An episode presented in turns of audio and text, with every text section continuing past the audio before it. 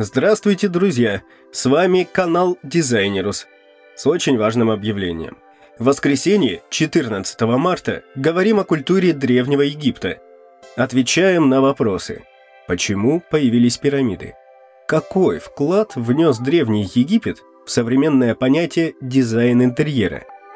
Не секрет, что философия дизайна развивается под влиянием множества факторов – Обо всем этом вы узнаете в следующем выпуске «Дизайнерус».